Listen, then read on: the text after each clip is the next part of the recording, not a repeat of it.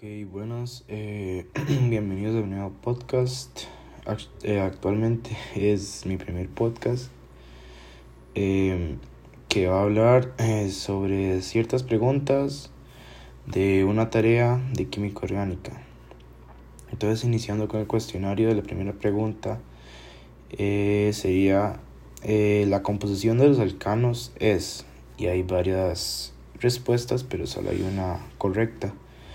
Iniciamos con la A, todos los átomos de los elementos de la tabla periódica. B, solo de átomos de hidrógeno y helio. C, solo átomos de carbono e hidrógeno. O D, ninguna de las anteriores. Entonces damos como respuesta que, eh, un resumen, los alcanos son hidrocarburos, es decir, que son compuestos por átomos de carbono e hidrógeno. Y la fórmula, la fórmula general para los alcanos alifáticos sería la de cadena lineal. Entonces, por lo que damos por sentado que la respuesta eh, B es la correcta. Luego seguimos con la siguiente respuesta que dice los alcanos pueden encontrarse en y luego respuesta A solo en cadenas lineales, B, solo en cadenas ramificadas, C, solo en forma cíclica o D, todas las anteriores. Lo que va con una explicación de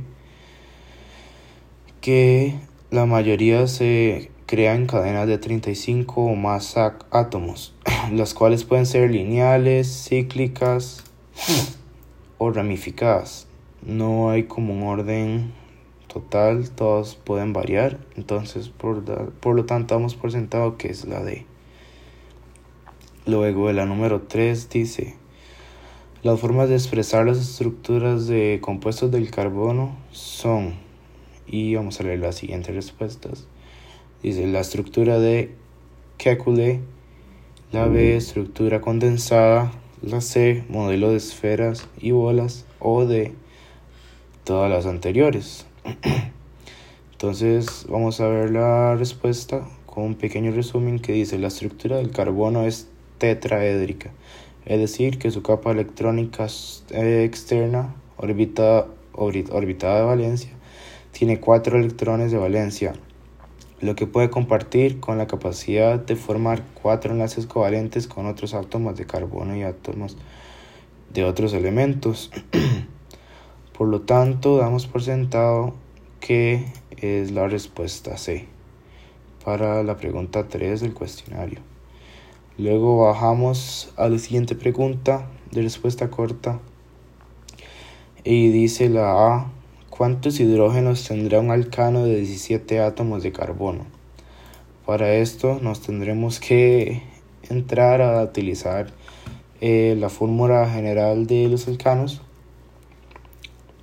entonces hay que buscar el valor de n y sería, entonces seríamos H74 eh, menos 2 igual 72.